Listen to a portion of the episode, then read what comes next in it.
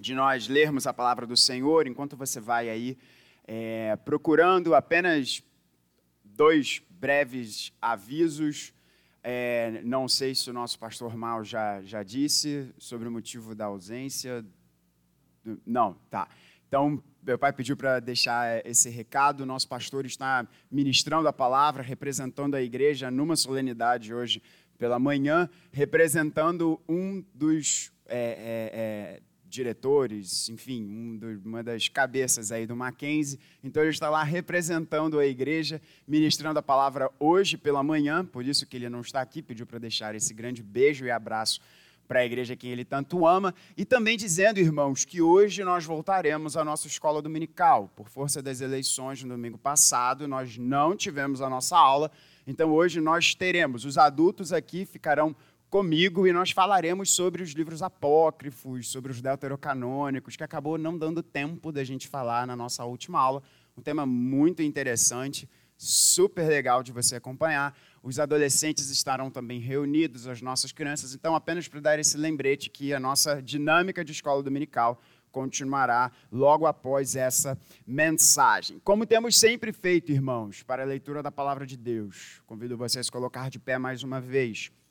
Nós vamos terminar hoje o, tem, o tempo dos juízes aqui, na verdade, do livro dos juízes, em Hebreus 11, no verso de número 32, mas nós vamos ler até o término dessa passagem, até o término é, de número, até o versículo de número 40. Então, o nosso foco será o verso 32, mas nós leremos até o final da passagem para que você fique com a visão completa. Eu farei a leitura na nova Almeida atualizada e peço que você acompanhe e ouça com fé a leitura da palavra de Deus, que assim nos diz.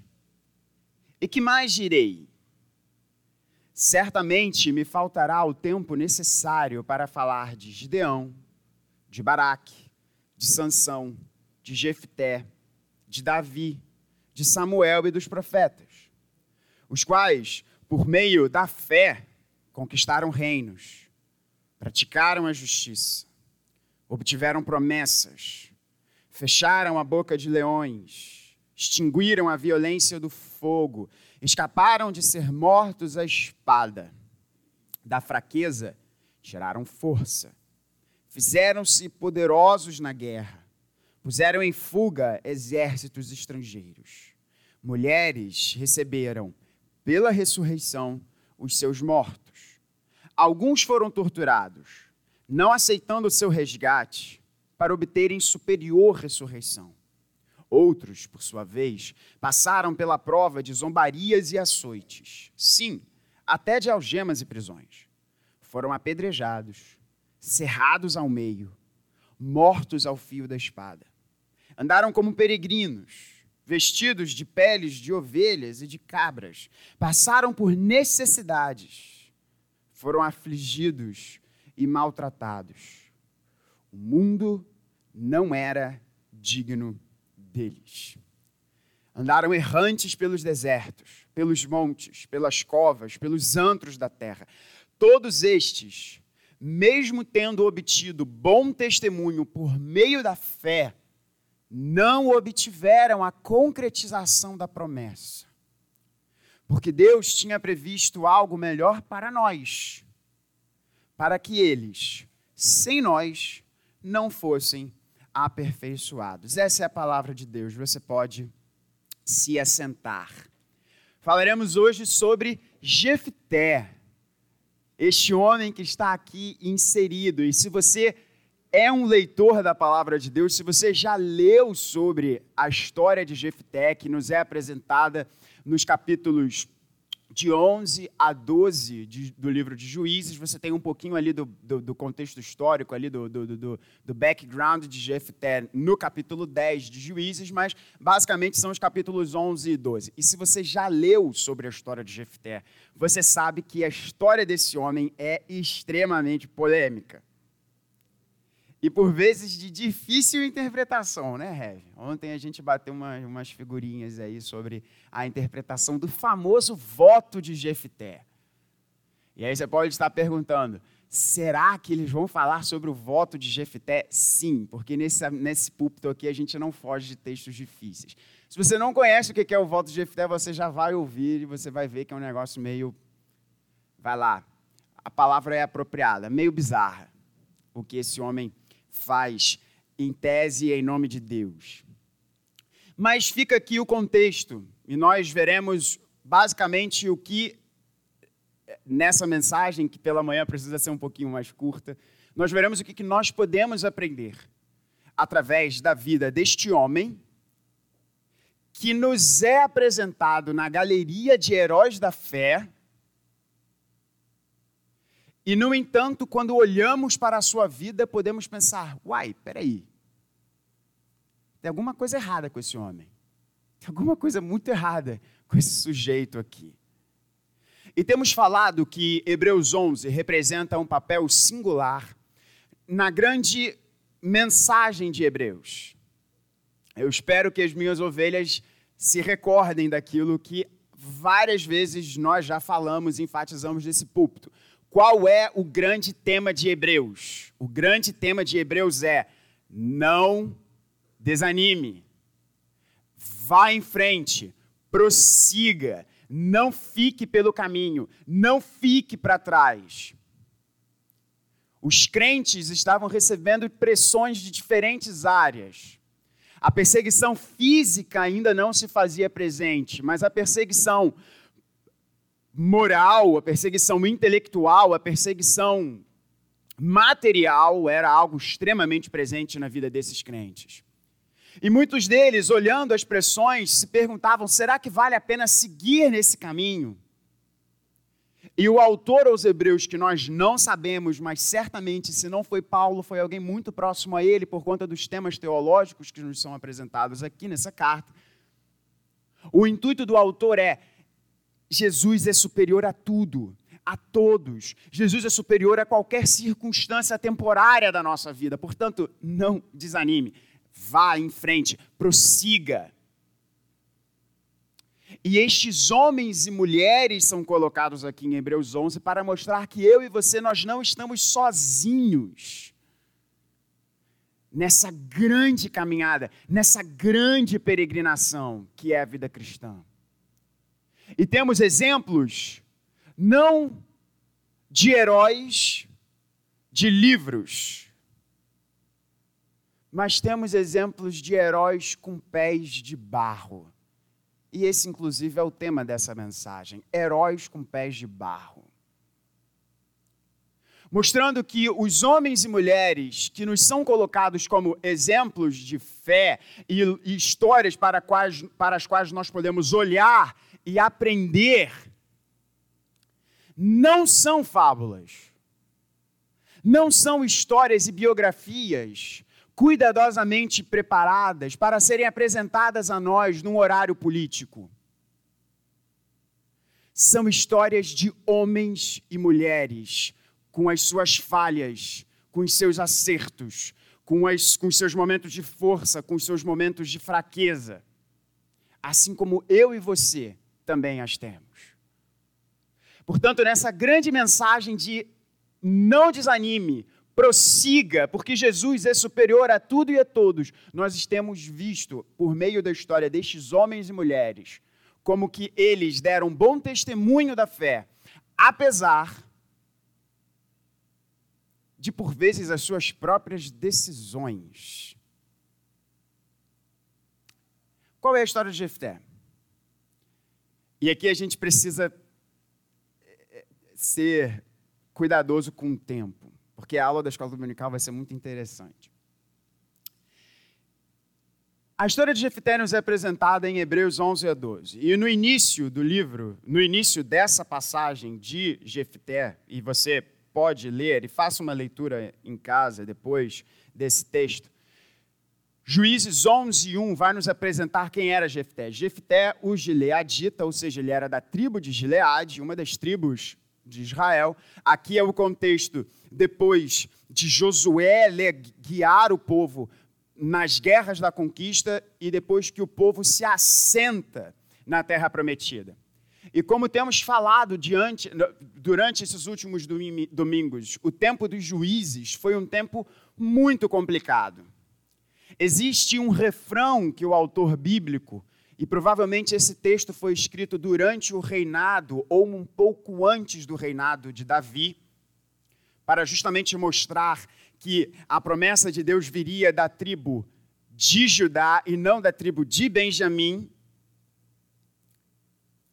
Existe um refrão que nos é apresentado no livro de Juízes que, no bom português, seria basicamente o seguinte: cada um fazia o que desse na telha.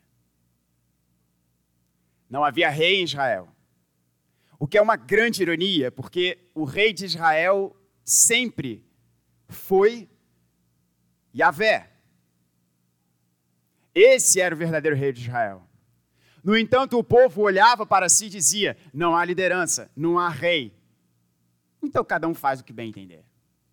E o livro dos Juízes, que é basicamente a carta de Paulo aos Coríntios do Antigo Testamento, por conta dos seus problemas e das histórias estranhíssimas que tem nesse livro aqui, é sempre um movimento de o povo desobedecendo a Deus, recebendo a consequência da sua desobediência, sendo oprimido pelos deuses a quem eles passavam a adorar, ao invés da, da, adoração ser feita a Deus. E como Tim Keller muito bem nos ensina, os ídolos a quem nós adoramos, eles sempre vão querer mais da nossa adoração. O problema conosco, na nossa relação com os ídolos, não é de que nós os adoramos, é que para a gente nós não os adoramos o suficiente. Isso poderia dar uma mensagem inteira só nessa frase, mas para você pensar.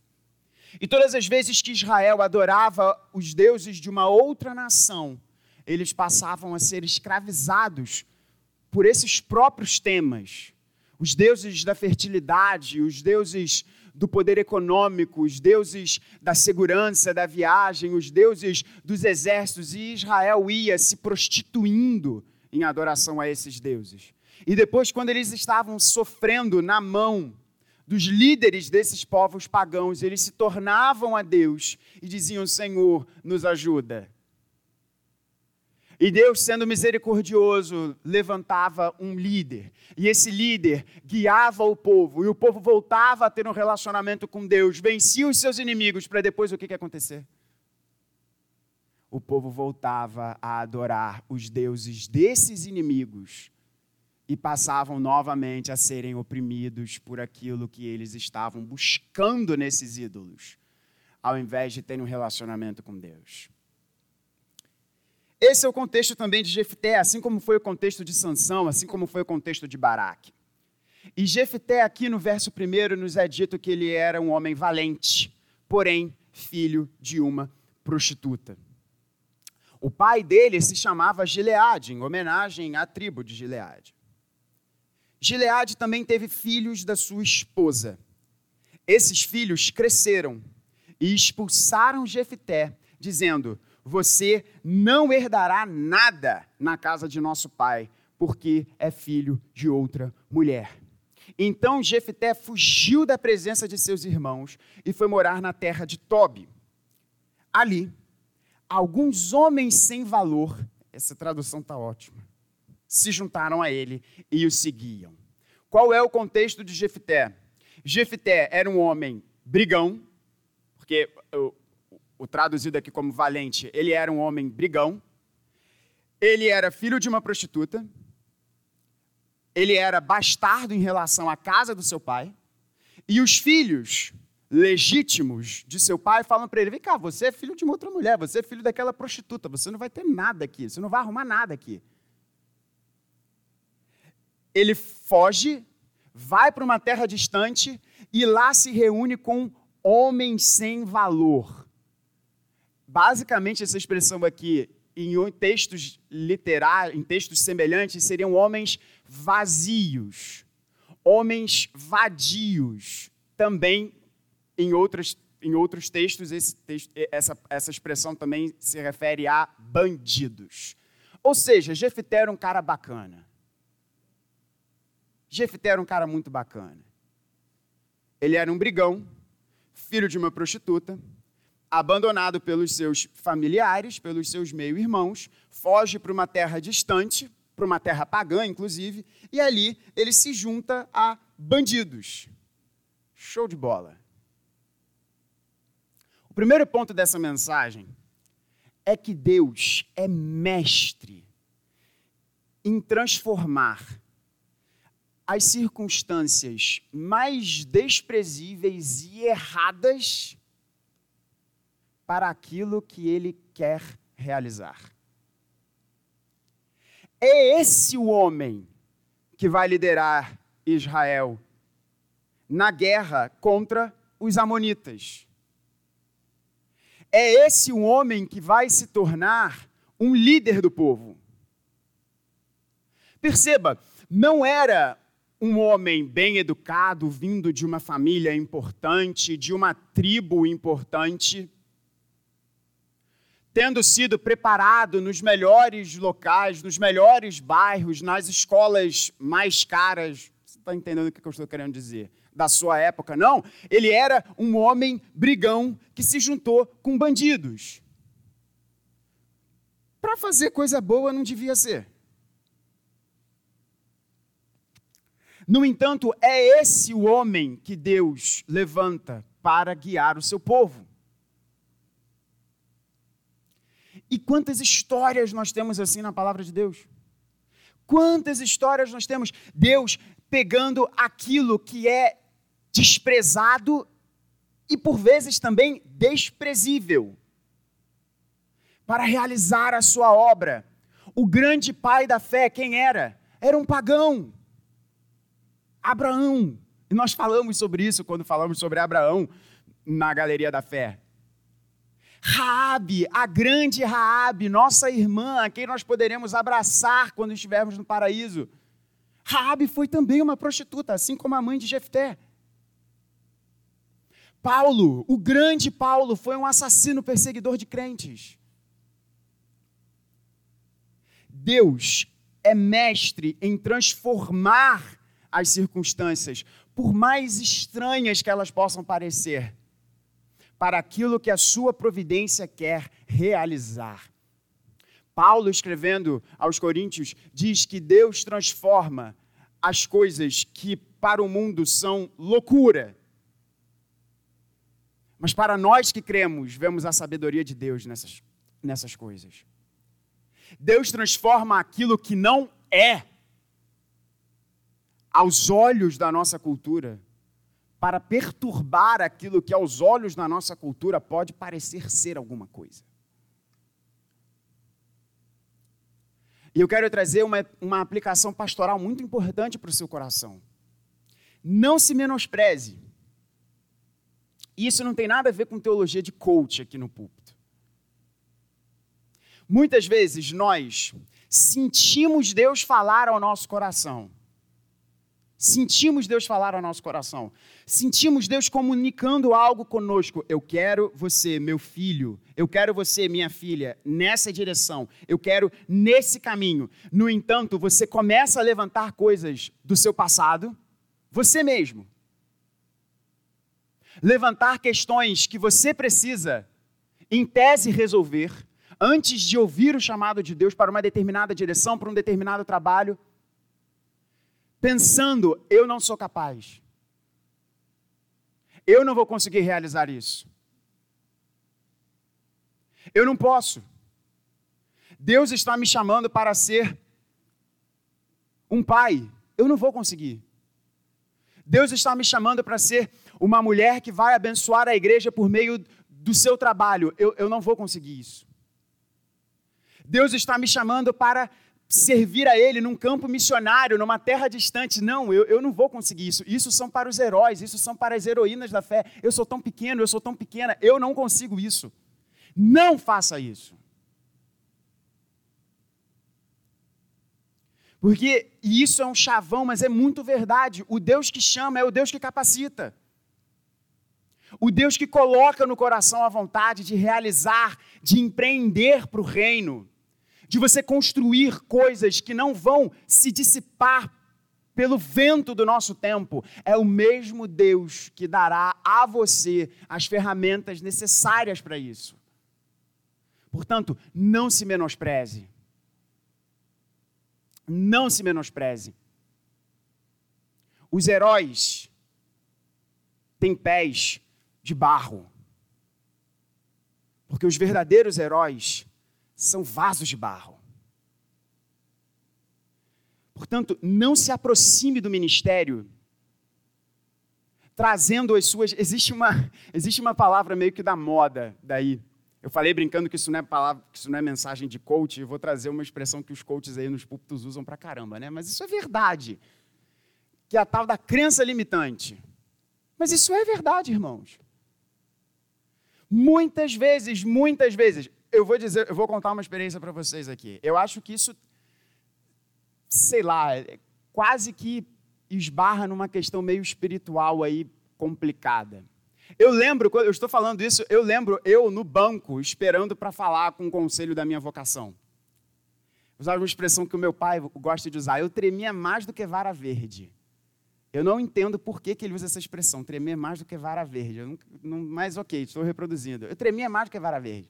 Eu estava com muito medo e eu falando comigo mesmo, Gabriel, você está fazendo isso para você impressionar as pessoas. Você não tem vocação. Você está fazendo isso para, de alguma forma, alimentar o seu bichinho de vaidade que existe dentro de você. Você não tem vocação. Gabriel, você está vindo aqui porque você é filho do pastor. E você acha que filho de peixinho, filho de peixe, peixinho é o que na vocação não existe. Gabriel, você está vindo aqui porque você não aguenta mais a sua faculdade de direito. Então você está fazendo isso daqui porque você não quer mais terminar esse negócio. É por isso que você está aqui. E graças a Deus, irmãos, eu estou aqui hoje pregando a palavra de Deus. Por algo que só Deus pode explicar. Não se menospreze. Se Deus está chamando você para uma direção, no campo da sua família, no campo do seu trabalho, no seu serviço na igreja, vá, vá. Seja como Paulo, dizendo: Não me fiz desobediente à visão do Senhor, à mensagem do Senhor, o chamado do Senhor. Não se menospreze. Deus é mestre em usar homens e mulheres que, aos olhos do mundo, não são nada para fazer aquilo que Ele quer fazer. Não se menospreze. Agora, a história de Jefté também nos apresenta, dentro dessa dinâmica de que os heróis verdadeiros têm pés de barro, da mesma forma que essa história nos mostra como que Deus usa o filho abandonado da prostituta, brigão, se juntando com bandidos, como que Deus usou, usou, perdão, esse homem para a sua obra. A história de Jefité também é um grande e retumbante alerta para o nosso coração. Eu vou resumir aqui um pouco a história por uma questão de tempo. Jefté tinha sérios problemas da sua compreensão sobre Deus. Sérios problemas. Primeiro que Jefté usa o nome do Senhor para sua própria agenda. Ele diz para o povo: Peraí, vocês me abandonaram e agora vocês estão vindo até mim Lembra que ele era um homem guerreiro, um homem valente, um brigão, e se juntava com, e estava com gente do bem em torno dele? A liderança de Gileade vai até ele e fala o seguinte: ó, os amonitas estão aí guerreando contra a gente, a gente precisa de ajuda. E ele fala: peraí, peraí, peraí, vocês que me desprezaram, agora vocês estão pedindo minha ajuda? Se eu ajudar vocês, e o Senhor der a vitória, eu vou ser o cabeça sobre vocês. E é interessante que os estudiosos vão colocar aqui que a forma que, as palavras que o autor usou aqui, que numa tradução basicamente dizia o seguinte: é, é que, que Gileade está propondo uma troca, está propondo uma permuta. A forma que ele colocou aqui dá a entender que ele estava de fato fazendo uma jogada com o nome de Deus. No sentido de que eu vou usar Deus para os meus próprios interesses. Vocês me desprezaram, vocês me, me, me, me fizeram ir para uma outra terra. Se Deus me der a vitória, eu vou então ser cabeça de vocês. E, meus irmãos, eu e você temos que ter muita desconfiança com aqueles que usam o nome de Deus para os seus próprios interesses. Isso é muito sério. Isso vai da nossa casa até o Planalto Central. E é muito fácil quando nós olhamos para o outro. E, e, e eu orei muito a Deus, preparando essa mensagem, eu fiquei, eu fiquei muito reflexivo comigo mesmo e pedi, Senhor, que o teu espírito, se ele quiser fazer isso, que ele, que ele gere essa reflexão também nas minhas ovelhas. É muito mais fácil quando nós falamos e nós vamos ver como que esse homem foi ladeira abaixo agora aqui. É muito mais fácil nós olharmos para os outros e vermos essas coisas aqui terríveis que serão ditas e só pensarmos no outro. Nossa, que absurdo! Como é que ele fez isso?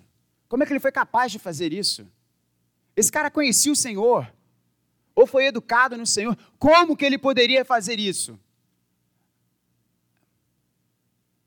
Será que nós não passamos muito tempo olhando para os pés de barro de quem está do nosso lado e não tomamos conta dos nossos pés de barro, frágeis, como são os pés de quem está do nosso lado.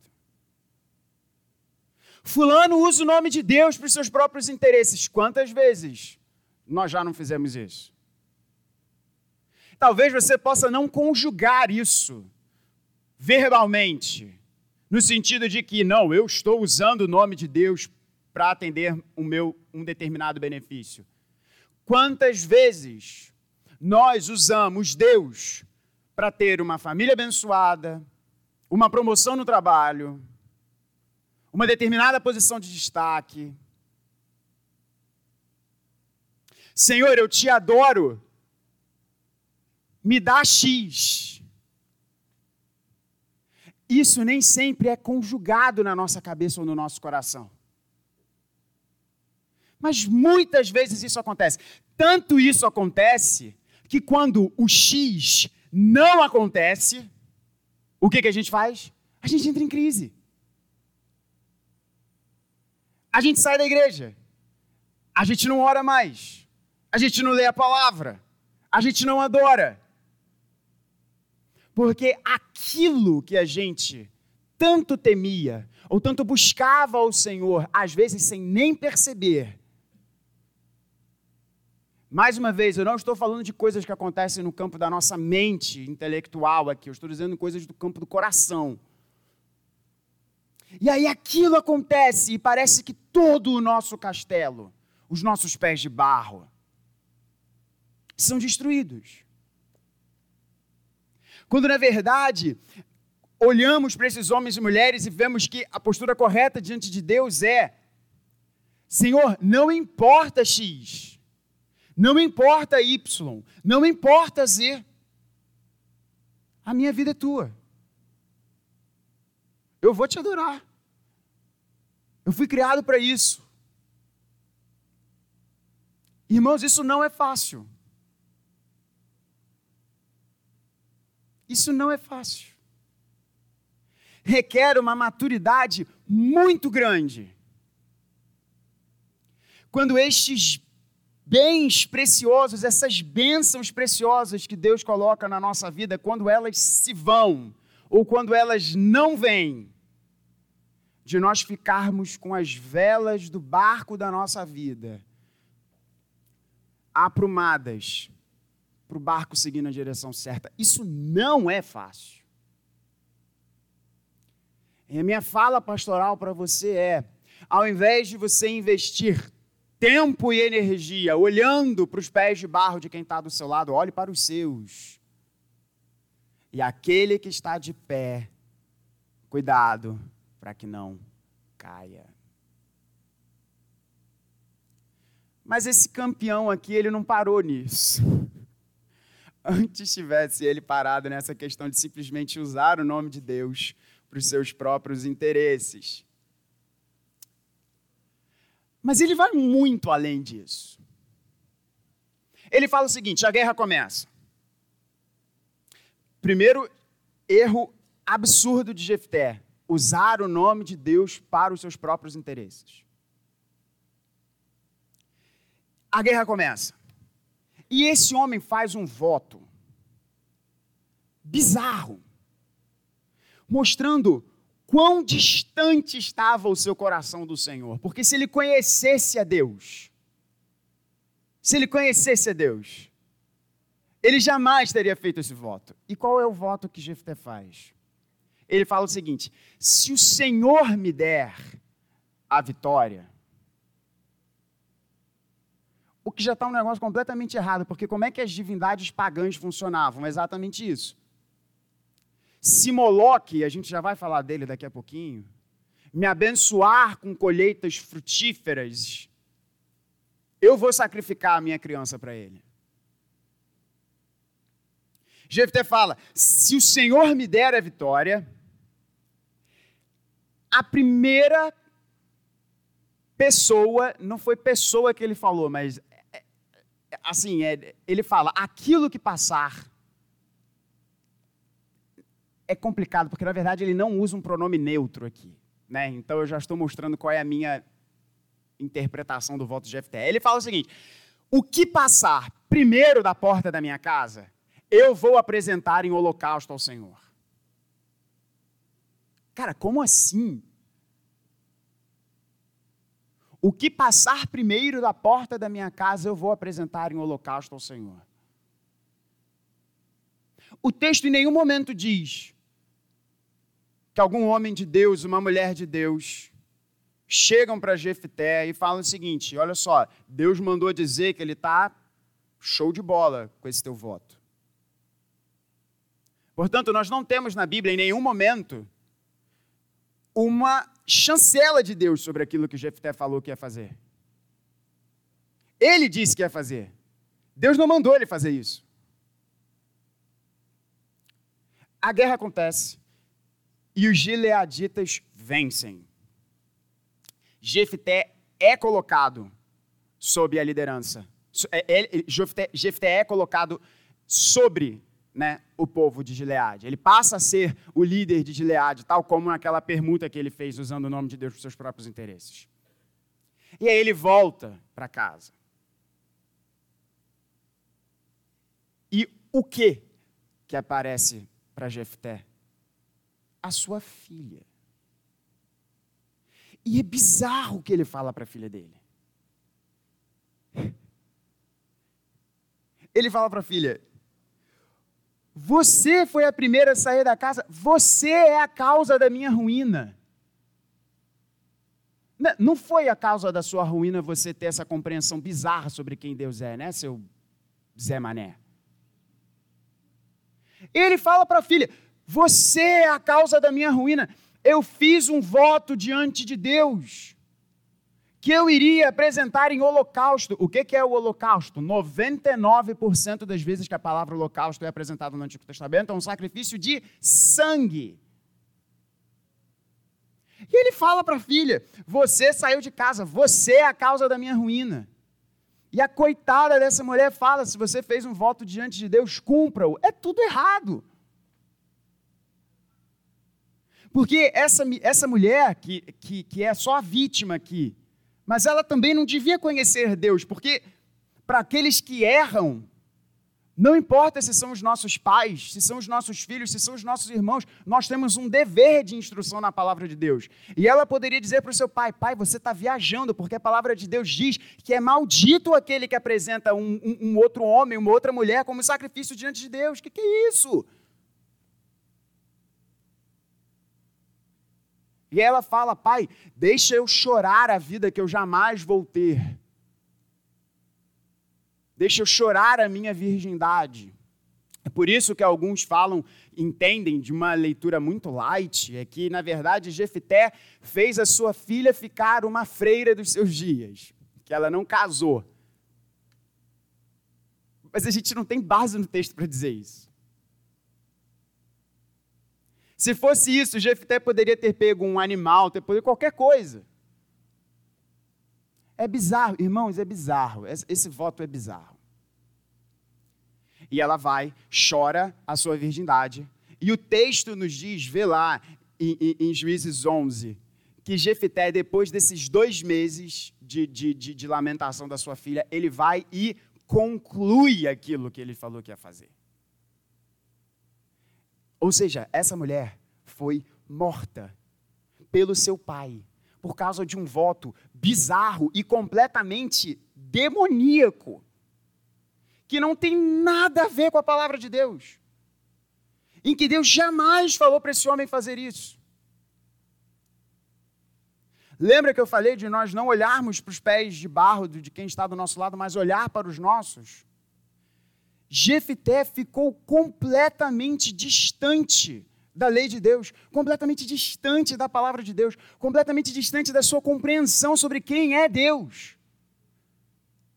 Quando que na palavra de Deus, Deus disse: Você vai para uma guerra e em troca você vai me oferecer em sacrifício o seu filho. E não me venha dizer, mas o que, que ele fez com Isaac? Isaac era uma lição para Abraão o tempo inteiro para mostrar: Abraão, não tome o seu filho como ídolo. E Deus proveu um substituto, porque desde o início era o plano de Deus em relação a isso. O ponto ali com Abraão é muito mais: não torne a sua família um ídolo, coisa que muitas vezes nós fazemos. Nós podemos se nós não vigiarmos, nós podemos tomar um rumo de profundo distanciamento de Deus. E as nossas compreensões sobre quem Deus é e o que Ele requer de nós passam a ficar completamente estranhas, divorciadas da palavra dele. Irmãos, se você parar para pensar, o que Jefité está fazendo aqui, ele está reproduzindo exatamente o Deus dos inimigos dele. Porque os amonitas, e aí fica um ponto interessante para você prestar atenção. Os amonitas, eles adoravam alguns deuses. E um deus deles também era chamado de Moloque. E quem era Moloque? É, é grotesco o que eu vou dizer agora. Mas a arqueologia, e você pode procurar no Google isso depois, bota assim, altar Moloque, que você vai ver. Tem alguns altares desse demônio ainda hoje preservados. Como é que era o altar desse, de, desse Deus? Era o seguinte: para a pessoa ter uma colheita abençoada, para a pessoa ter é, é, chuvas corretas, para a pessoa ter o seu campo não atingido por, por, por bichos, por pestes, essa pessoa levava, é, era como se fosse um, um, era um bicho assim, e nas suas mãos tinha uma, um, como se fosse uma, uma cesta de pedra, como se fosse um, um, um buraco de pedra. E ali tinham chamas. E em torno desse, desse, desse lugar tinham pessoas com tambores. E elas tocavam alto, por quê? Porque era necessário abafar o som do que estava sendo apresentado naquela cesta com chamas. E o que era apresentado naquela, chama, naquela cesta com chamas? Bebês. Bebês. E se isso te choca,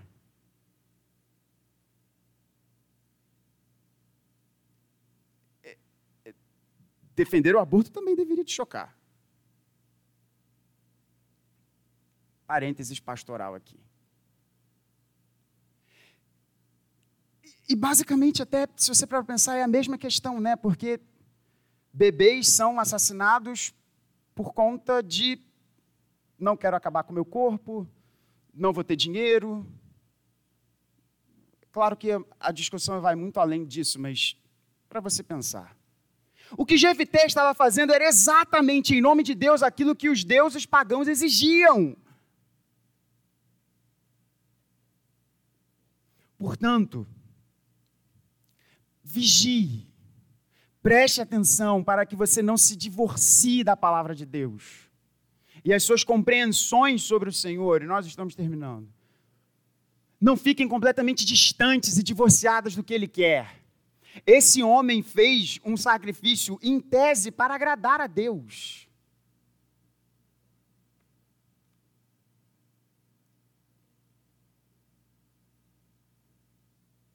Isso nos mostra, irmãos, que às vezes os maiores entre nós podem errar e podem errar feio. Isso deveria gerar duas reações em nós. De forma muito rápida e trazer uma, uma palavra de esperança no final aqui dessa mensagem. Isso deveria trazer em nós duas posturas. Primeiro, deveria trazer uma postura de misericórdia e empatia com quem está do nosso lado. Não olhamos para os seus pés de barro para que a nossa atenção fique desviada para os seus pés frágeis e não para os nossos, mas olhamos para o coração de quem está do nosso lado. irmãos, por vezes, e eu creio que este homem se arrependeu do que ele fez. Senão o Espírito Santo não teria trazido ele aqui. Como exemplo de uma história que é, do desprezo foi a conquista e dirigiu o povo num momento muito delicado da sua história. Mas esse homem está aqui também para nos mostrar que, por vezes, até os nossos líderes, até aqueles que são grandes, eles podem cair e podem cair de uma forma muito feia. E qual é a nossa postura diante disso? A nossa postura é de jogar mais pedra e sepultar a pessoa, fechar o caixão e botar a pá de cal por cima? Ou de a nossa postura é: deixa eu caminhar contigo. Existe uma misericórdia para você que se renova a cada dia.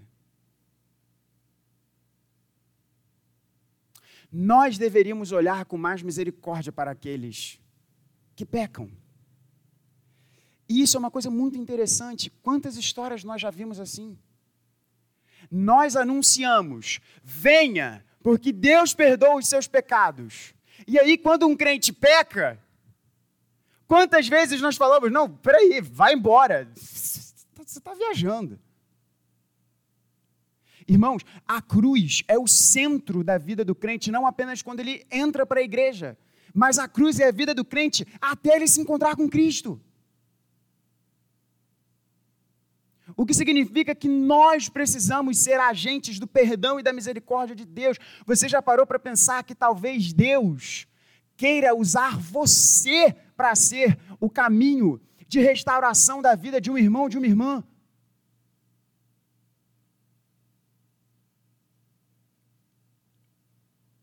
Eu disse que essa é uma primeira postura. A segunda postura é também com nós mesmos.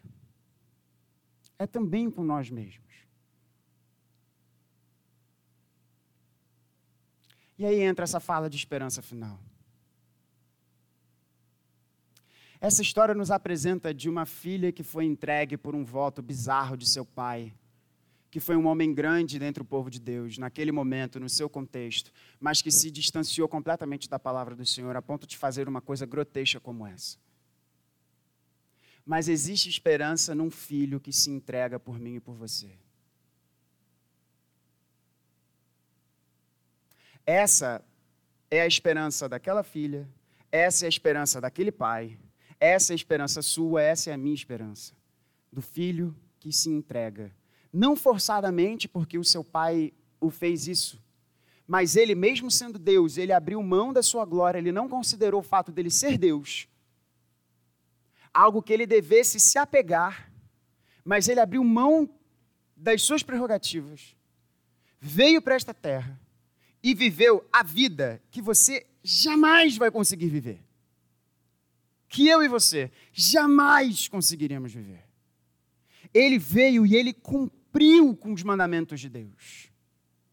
De uma forma que eu e você jamais conseguiríamos cumprir. E não apenas isso, mas ele não foi apenas, ele não foi ativamente obediente, ele também foi passivamente obediente. Porque ele, sendo o representante da humanidade, assim como Adão e Eva foram para os, os nossos primeiros pais, foram também em relação à humanidade, Agora, este novo Adão, este novo representante perfeito, ele diz: Eu assumo essa bronca.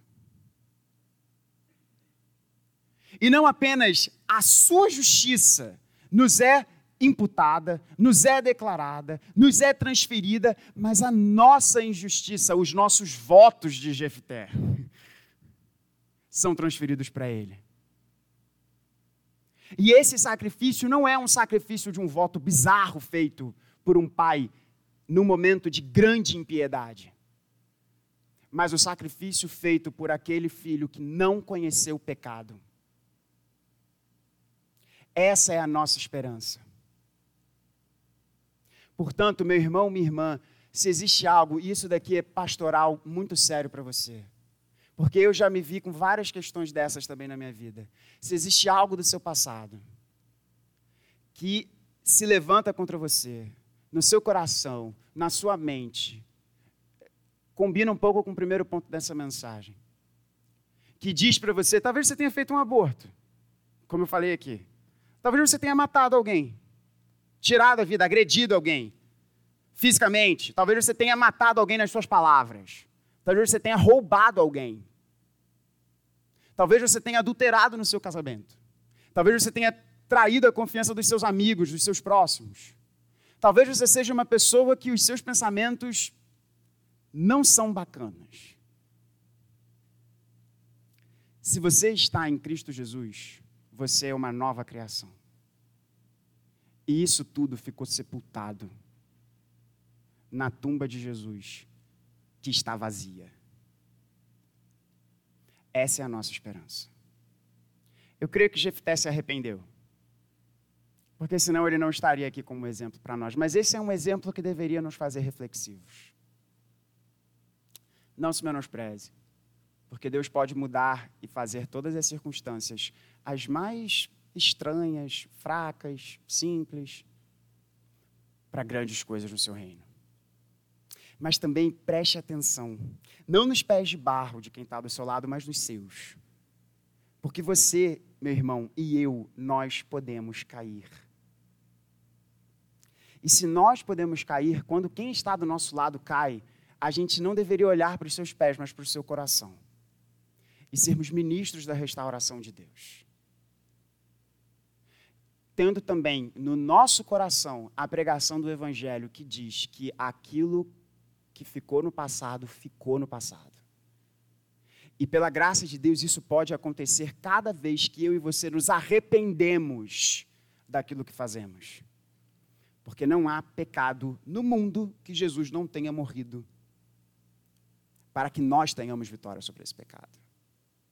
Que essa história de Jefté nos ensine e que a bênção de Deus esteja sobre a sua vida. Vamos orar? Vamos nos colocar de pé.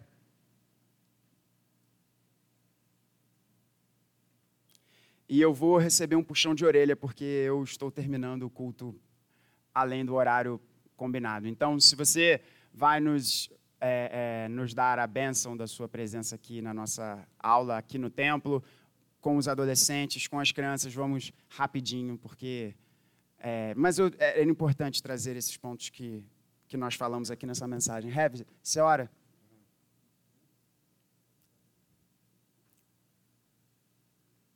Graças ao Senhor pela palavra que nos chega nessa manhã, uma palavra de desafio, uma palavra de alerta, mas também uma palavra de alento. Então, aquilo que pedimos ao Senhor, Ele, Ele nos concedeu, graças a Deus. Vamos orar. Senhor, nós damos graças ao Senhor e não queremos cessar de fazer isso, mas especificamente agora pela palavra que nos chegou ao coração. Palavra que irá nos alimentar ao longo da semana, ao longo dos nossos dias. Palavra que é desafiadora. E damos graças ao Senhor também, porque aqui deste lugar, desse púlpito, a gente comunica aquilo que o Senhor fala ao nosso coração. E não foi diferente nessa manhã. Louvamos, bendizemos, exaltamos o nome do Senhor por isso. Graças te damos também pela vida do reverendo Gabriel, que o Senhor comunicou a ele essa palavra e ele trouxe a sua igreja, a sua igreja neste lugar. Louvamos e bendizemos o nome do Senhor e rogamos ainda que todos os procedimentos que ainda hão de ser feitos nessa manhã sejam guiados e conduzidos pela sua boa mão. É a oração que fazemos em nome de Cristo, nosso Senhor. Amém. Amém. Vamos receber a benção. Que a graça maravilhosa do nosso Senhor